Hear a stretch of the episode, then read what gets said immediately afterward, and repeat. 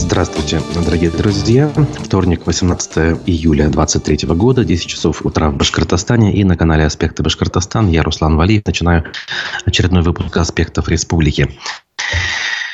Первым делом хочу поздравить э, с днем рождения нашего замечательного коллегу, журналиста, э, мэтра, скажем так, профессии Разифа Абдулина. Пожелать ему э, долгих лет, успехов в профессии дальнейших, как говорится, и всяческих благ.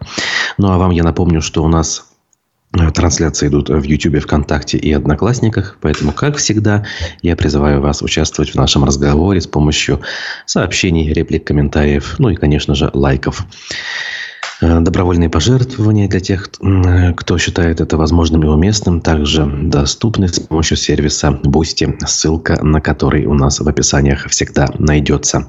Сегодня в нашем плане э, обычный обзор республиканских событий на, основах, на основе публикации прессы, э, фрагмент программы «Аспекты мнений» и, в общем, анонс предстоящих событий.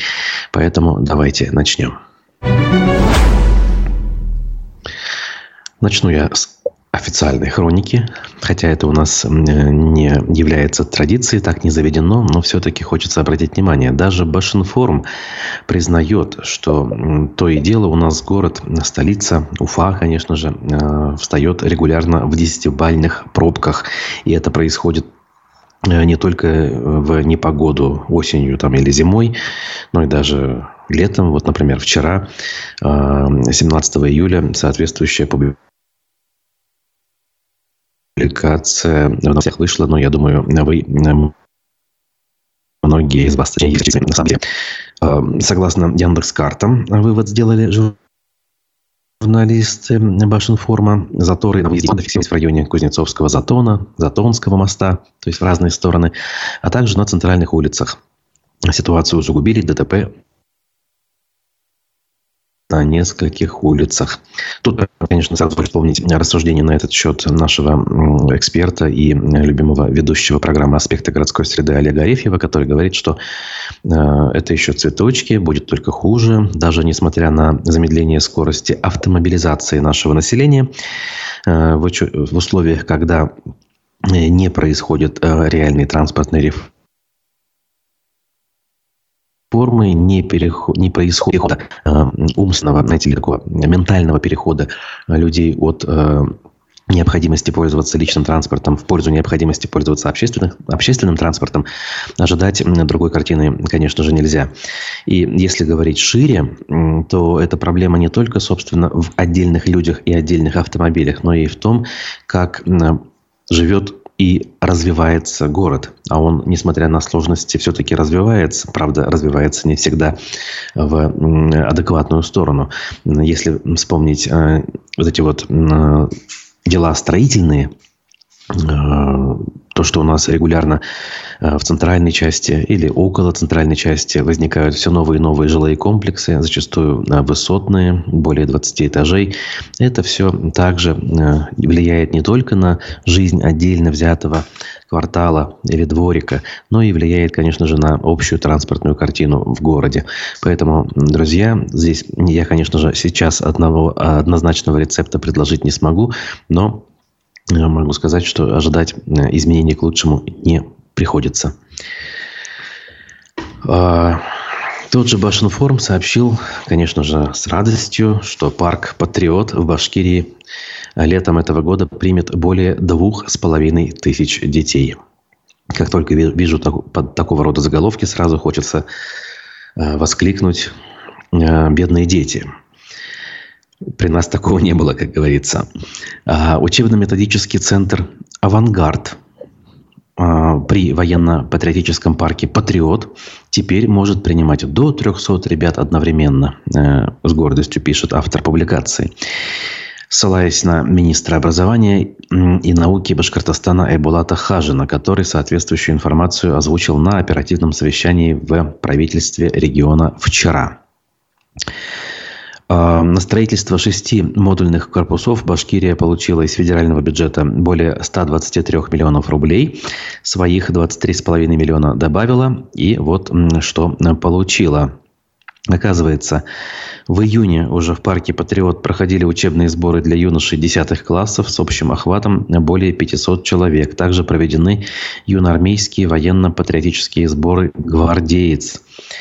С 21 по 24 июня на базе УМЦ «Авангард» проходила профильная смена «Абитуриент» школьников, поступающих в Уфимскую общеобразовательную школу-интернат с первоначальной подготовкой имени дважды Героя Советского Союза Мусы Гореева. Со 2 по 4 июля состоялся республиканский лагерь волонтеров, а в начале июля прошел региональный слет навигаторов детства. Ну, опять-таки, здесь уже э, прям-таки вот э, навигаторы детства, да, с таким юмором можно переиначить данное название э, по поводу навигаторов детства. Да-да-да, детство. Так и мы поверили в то, что э, это касается детства. Когда мы говорим про оружие, про э, армию, про войну, конечно же, ни о каком детстве речи быть не может, на мой субъективный взгляд. Может быть, я ошибаюсь? Напишите об этом. Ну а подробности оперативного совещания с собственной оценкой дает издание «Пруфы». И заголовок здесь следующий. Поверхностное раскрытие проблем и закрытое обсуждение денег. Как прошла оперативка правительства. Первый блок оперативки был посвящен прошедшим событиям, которых, э, которыми грех якобы не похвастаться. В начале заседания Ради Хабиров объявил, что следующую понедельничную видеоконференц-связь посвятит теме поддержки членов семей участников СВО. Чего же еще? На этот раз дни рождения отмечали тут некоторые члены кабинета, в том числе руководитель администрации главы региона Максим Забелин – а также э, вице-премьер Ирик Сагитов. Затем на оперативке обсудили промышленную выставку «Иннопром-2023», прошедшую в Екатеринбурге. Из всех тех цифр, которые бы описывали ситуацию с промышленностью в республике, нам показали рейтинг инвестиционной эффективности реализации промышленной политики. Из года в год из выставки в выставку. Всякий раз мы слышим вот об этом э, индексе промышленной политики. Единственная цифра, которая раз за разом, по крайней мере, по официальным данным, растет, и тем самым, видимо, дает нам понять, что все у нас прекрасно в регионе. Так ли это на самом деле? Конечно, каждому судить, э, глядя на собственную жизнь, собственную семью, кошелек собственный, в конце концов. Экономист э, Рустем Шаяхметов при этом продемонстрировал другие рейтинги, напоминает издание и приводит фрагмент его интервью. Ну, кстати, и у нас в эфире Шаяхметов об этих вещах говорил. Также республика получила серебряную медаль от Русского географического общества за существенный вклад в развитие этого самого общества. Тут приводятся изображения. Кроме выставки, на оперативке обсудили День семьи, который отмечали в Бирске, спартакиаду пенсионеров, а также мероприятие с поисковым отрядом «Лиза Алерт», объединением, занимающимся поисками пропавших людей. На нем Ради Фаритович, почему-то по имени-отчеству пишет издание, беря пример со многих э, ну, спикеров, скажем так, которые не всегда именно этот смысл вкладывают в имя, в имя отчество. Мне кажется, журналисты все-таки должны э, указывать героев своих публикаций по должности, либо по имени и фамилии исключительно, либо и то, и другое, но никак не по имени и отчеству каким-то фамильярным образом. По поводу Лизы Алерт, интересно, кстати, наша республиканская ячейка, насколько я помню, не согласившись с политикой э, центрального отделения московского, отделилась от них, называлась как-то там Башкирский поисковый отряд и э, существовала уже отдельно. И это случилось, кстати говоря, на фоне э, протестов 2021 года, когда центральная Лиза Алерт ну, скажем так, не осудила, как минимум не осудила акции протеста в поддержку Алексея Навального, которые тогда прошли по всей стране. А, наши региональные активисты не согласились с федеральным центром на этот счет и вышли из состава этой организации, организовав собственное отделение, собственную даже организацию. И вот теперь вновь они называются Лизы Алерт, что мне подсказывает, что и там на уровне столицы Российской Федерации данной организации произошли структурные изменения. Значит, про просветительскую работу говорили. Дальше прозвучали традиционные доклады по чрезвычайным происшествиям.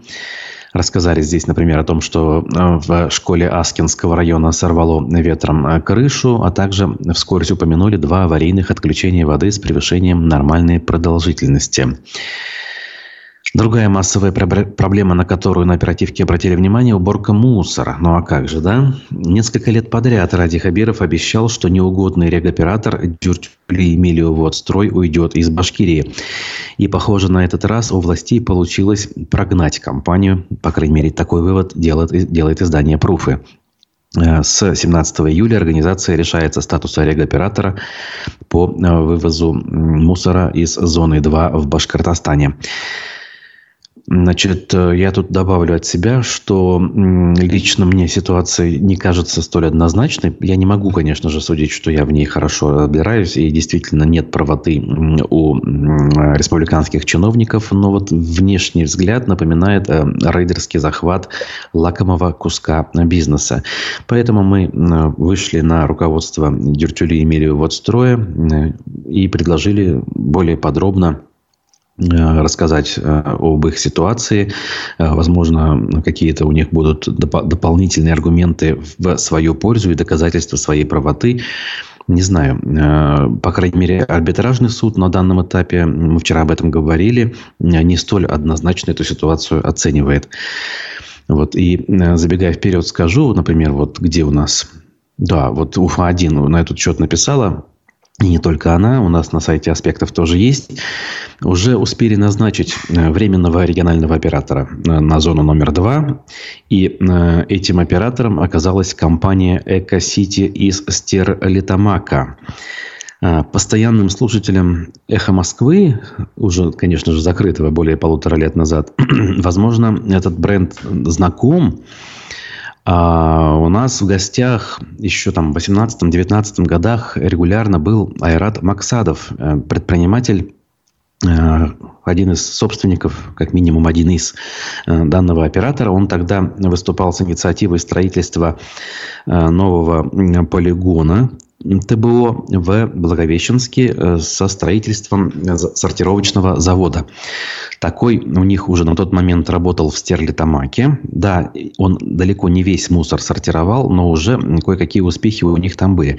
Вообще впечатление он производил лично у меня благоприятное, но это я сужу лишь э, по тому, о чем мы говорили и как мы говорили у нас в эфирах на Эхе.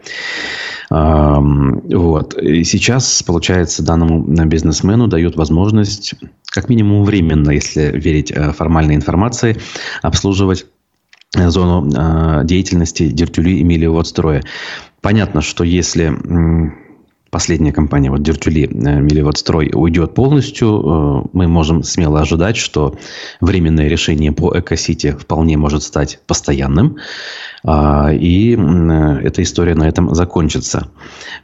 И опять-таки понятно, что простым жителям э, совершенно не важно, кто является компанией по их обслуживанию, лишь бы мусор вывозился регулярно, э, качественно, и э, значит, плата взималась адекватная за это. Хотя, кстати, плата в данном случае никак от регоператоров не зависит, это зависит от политического руководства, так скажем, республики, Госкомитета по тарифам и так далее. Но это же не значит, что несправедливое изгнание компании должно оставаться без внимания. Соответственно, поэтому мы и хотим на эту тему более подробно говорить и предоставляем для э, желающих э, нашу площадку для того, чтобы озвучивать собственную позицию. Э, по парку «Патриот» дальше поговорили по оперативке. Мы это уже с вами озвучили отдельные новости. В общем, э, таких каких-то выдающихся вещей э, мы не услышали. Ну, надо сказать, на э, фотографии здесь приводится традиционный снимок президиума. Это Андрей Назаров, премьер, глава республики Ради Хабиров и Константин Толкачев, председатель Госсобрания Курултая, который всякий раз молчаливой фигурой, серьезным лицом восседает рядом с главой региона и очень серьезно смотрит на окружающих. Зачем он там сидит? Вопрос остается открытым. Друзья, сейчас небольшой перерывчик, но перерывчик, как обычно, содержательный. У нас гостем программы «Аспекты мнений» вчера был уфимский активист, один из лидеров движения «Стоп» Башир ТС. И такое у нас было, да, по сути, и есть. Альберт Рахматуллин, поговорили в очередной раз об его инициативе по поводу бойкота э, заправок э, из-за роста цен, которые последние полтора месяца непрерывным шагом движутся в негативную для людей сторону.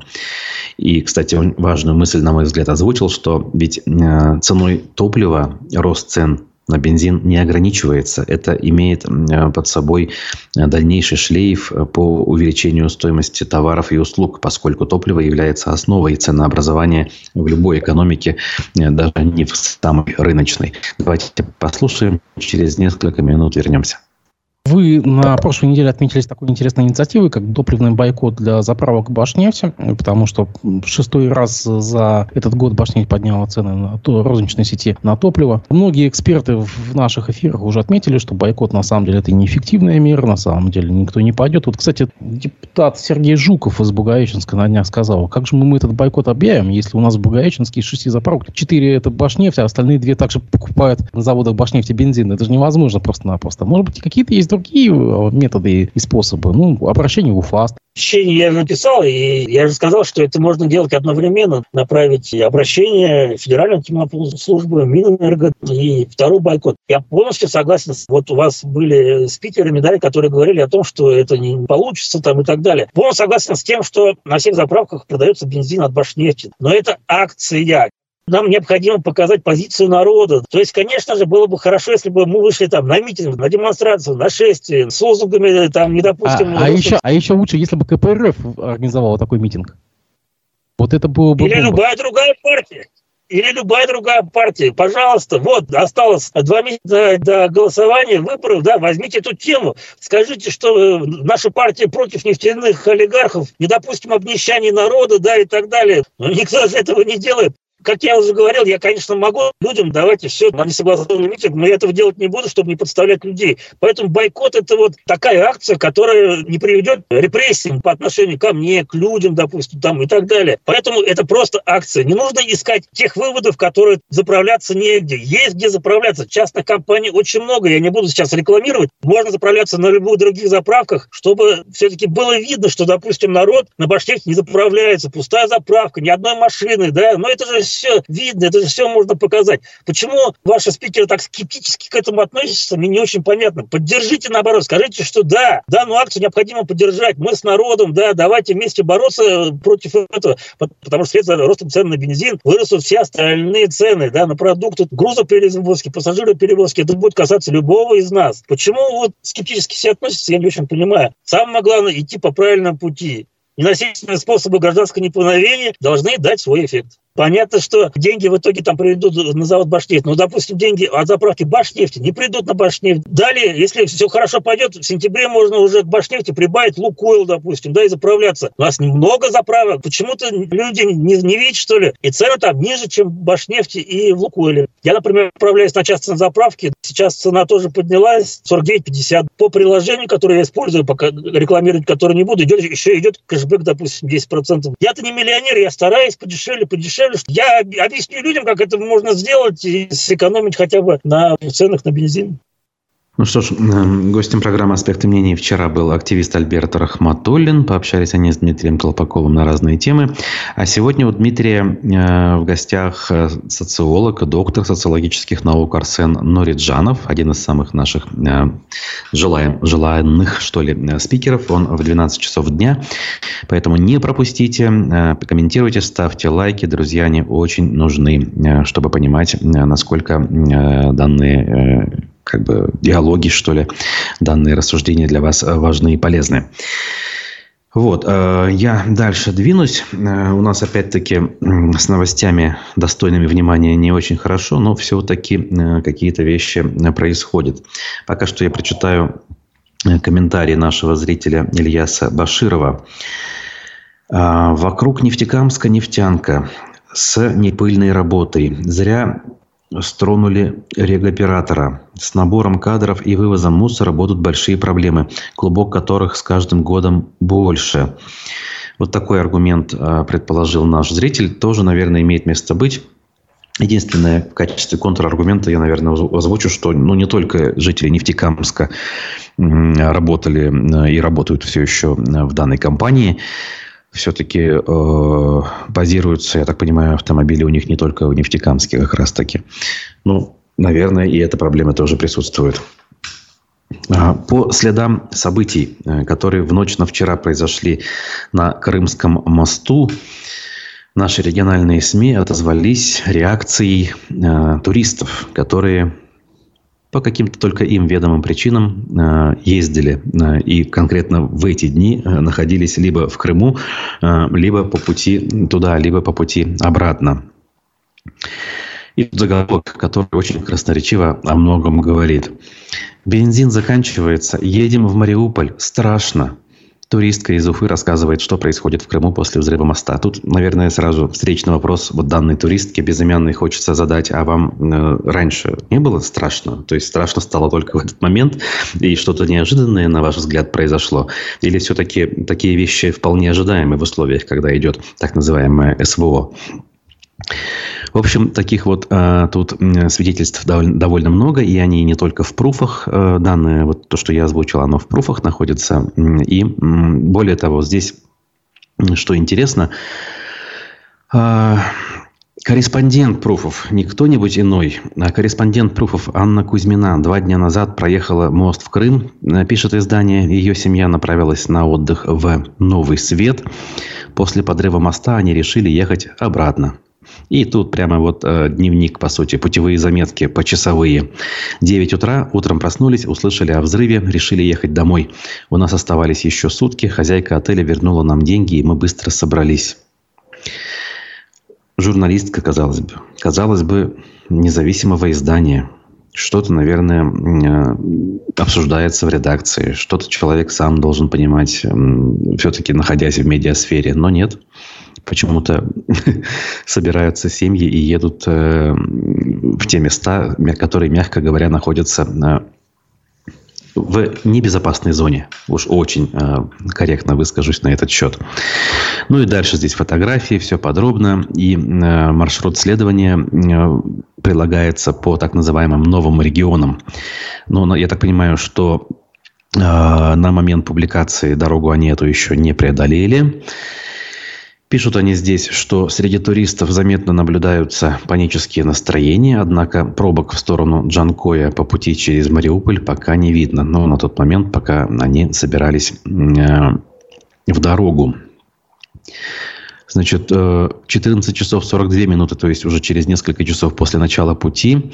Мы пока не потерялись, но маршрут построить Яндекс карты не дают. Даже у местных в кафе это не получается. Путь до Таганрога и пробки не показывает. Поэтому о ситуации впереди мы не знаем.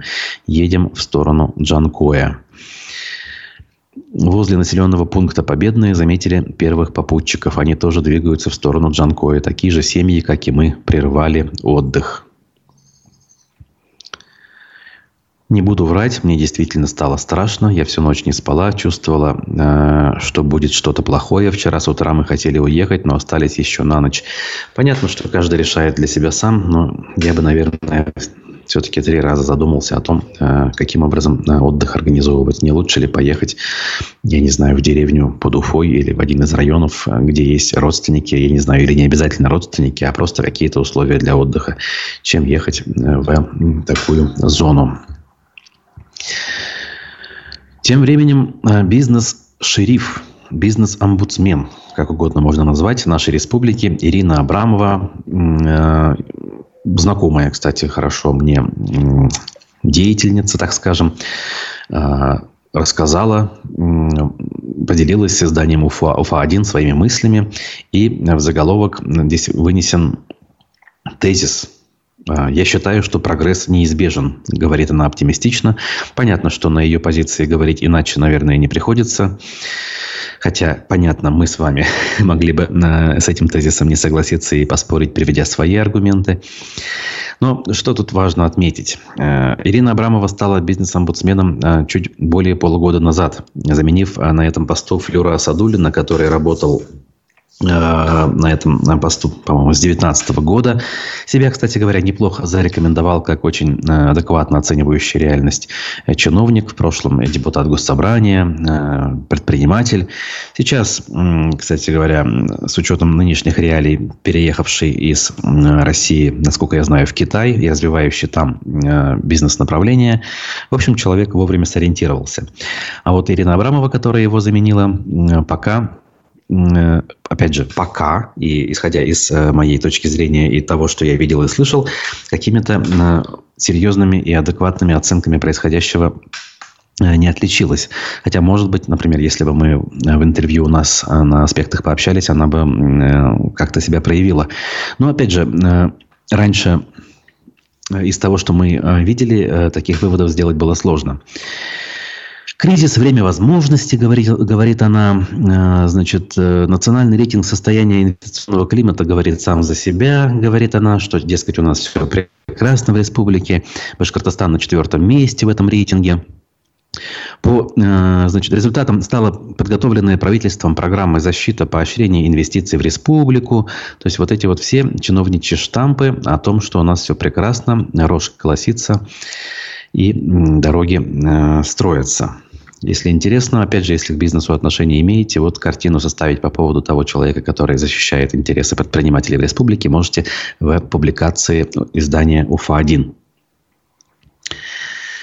Ну а наш зритель Ильяс продолжает рассуждать и пишет на сей раз о том, что 10 сентября выборы в Курултай. Ого! А 10 августа заканчивается регистрация кандидатов. Кто э, из министров сменит кресло на депутатское? Разве это важно? Мне кажется, из министров-то как раз никто и не сменит. В, депутатов, в депутаты нынче особо никто не стремится. Даже те, кто э, имели депутатский мандат в Госсобрании в последние пять лет, э, многие, не все, конечно же, до половины, если я правильно помню, э, в новое, новый состав Госсобрания не идут. Кто-то по своей воле ясно, а кто-то из-за того, что их э, попросили, мягко говоря, потому что предыдущий состав госсобрания формировался команда еще Рустема Хамитова, и через там, несколько недель после э, выборов э, администрация Хамитова ушла в отставку. Таким образом, мы делаем вывод, что приезду Хабирова в республику уже пять лет исполняется. Серьезный срок, надо сказать. И уже можно делать не просто предварительные, а прям такие конкретные выводы.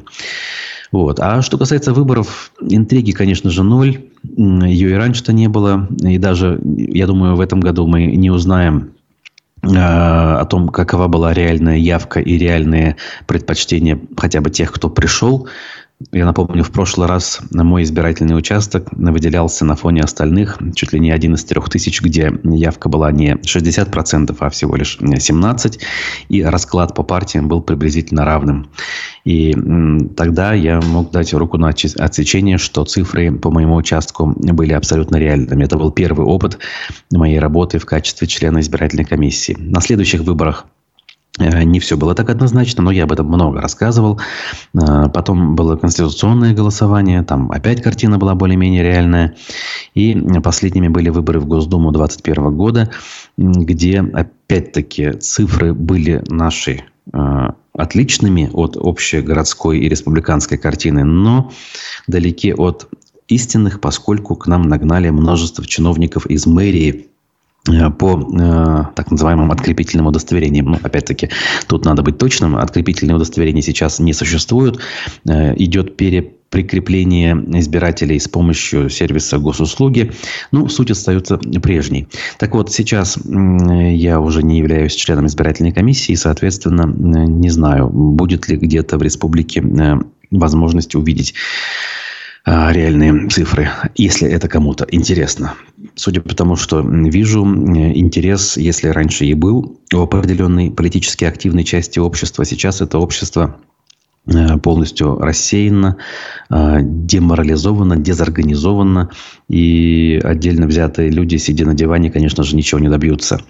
Взять хотя бы активистов признанных иноагентами движения «Голос» того же Рената Факиева, который находится э, в релокации, как это сам он называет, и организовать подготовку реальных наблюдателей, конечно же, нереально.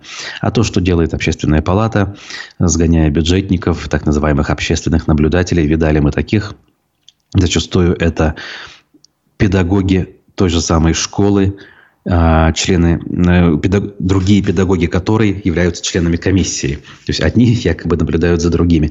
В общем, говорить о выборах, друзья, э, все меньше и меньше есть возможностей, все меньше и меньше есть желания. В этом смысле я а, все более и более соглашаюсь с теми из вас, кто часто нам писали еще в виде смс на эхо или в виде других комментариев э, о том, что выборы фактически ликвидированы как институт. Так, ну вот зато неликвидированные бюджетные деньги на пропаганду. Власти Башкирии намерены потратить до 20 миллионов рублей на телеконтент для поддержания своего имиджа. Об этом сообщил коммерсант со ссылкой на сайт госзакупок. На сей раз очередной транш, так сказать, в 20 миллионов, который будет оплачен из республиканского бюджета. Телепередачи должны будут транслироваться в виде вставок на общероссийских телеканалах. Речь, видимо, идет о э, продукции с позволения ВТРК, ну, то есть о телеставках на канале «Россия-1», например. А тут и э, русский, и башкирский язык, тут конкретный расклад по часам. В общем, э, здесь все понятно. И всякий раз, когда журналисты независимых СМИ наблюдают за этими суммами, конечно же, э, за голову хватаются и думают, что ну, это просто какие-то немыслимые деньги за совершенно бессмысленный, а, а то и вредный труд. Если можно, опять-таки, назвать это трудом. Ну, а мэрия Уфы ищет подрядчика для установки на площади Салавата Юлаева новых букв УФА. Это так называемая инсталляция бирюзового цвета, которая многие годы там находилась. Многие, а именно уже 8 лет, получается, с момента проведения саммитов ШОС и БРИКС в Уфе. Э, в прошлый раз, э, судя по словам э, директора Фонда развития городских проектов Владимира Барабаша, это было установлено бесплатно этим самым фондом в качестве подарка городу. Ну, надо, конечно, признать, что фонд зарабатывал на подготовке Уфы к ШОСу Бриксу. В принципе, там были хорошие контракты, но вот эти отдельные буквы были установлены ими по собственной инициативе для того, чтобы люди фотографировались. Я думаю, вы понимаете, о какой инсталляции речь идет. На площади Салавата Юлаева, рядом с Конгресс-холлом, у лестницы в амфитеатр, так сказать, эта инсталляция находилась. Ее э, пару раз приводили в порядок, поскольку она изготовлена была из фанеры, судя по всему, но изготовлена была очень симпатично.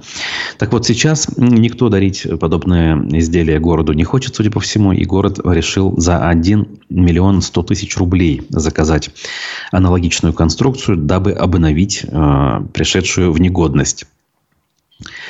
В любом случае, я очень рад, что идея самого объекта сохраняется, и знак, возле которого все фотографируются, будет и дальше радовать горожан и властей города, сказал Владимир Барабаш нашему изданию. Ну, вот такие вот мелкие э, детали бытия иногда, конечно, радуют душу. Хотя, понятно, глобально они ничего не меняют. Ну, а наша замечательная землячка Признанная иностранным агентом, певица Земфира выложила в соцсетях новый пост, где откровенно рассказала о своем самочувствии, а также о музыкальной и концертной деятельности, пишет издание «Медиакор Сеть». По словам певицы, она живет хорошо и активно занимается творчеством. В частности, она рассказала, что в настоящий момент работает над новым альбомом, из которого уже готовы четыре песни. Также в ее планах написать музыку к балету, и дальше цитата. «Я живу хорошо. Совсем перестала думать о доме. Много пишу. Больше, чем когда-либо. Нравится. Прошла аллергия. Наверное, климат. Очень много предложений о концертах. Больше, чем в России», написала она на своей странице в запрещенной сети Инстаграм. Ну и напоминает издание, что в последние месяцы э, певица живет в э, Париже и, соответственно, оттуда э, данную информацию э, нам сообщает. Я лишь от себя напомню, возможно, кто-то прослушал на прошлой неделе Юрий Шевчук, еще один наш замечательный соотечественник и земляк, выпустил новый альбом. Я его прослушал дважды очень внимательно. Прям таки, знаете ли, за душу кольнуло. Не только потому, что вообще песни насыщены смыслом, э, на злобу дня они абсолютно на сегодняшний день. Некоторые из них, особенно заглавная песня, вот «Волки в тире», э, в честь которого и в честь, в честь которой сам альбом назван, она э, стилистически э, напоминает того Шевчука, которого мы помним с конца 80-х, 90-х. Музыкально, словесно. Ну, прям все, кто м, так или иначе относится с уважением к Шевчуку, рекомендую, друзья. Вот. Это были текущие новости на сегодня. А я напомню, что у нас в 12 часов аспекты мнений с Арсеном Нориджановым, доктором социологических наук. А я с вами, надеюсь, увидеться завтра утром в аналогичном формате аспектов республики. Хорошего всем дня. До свидания.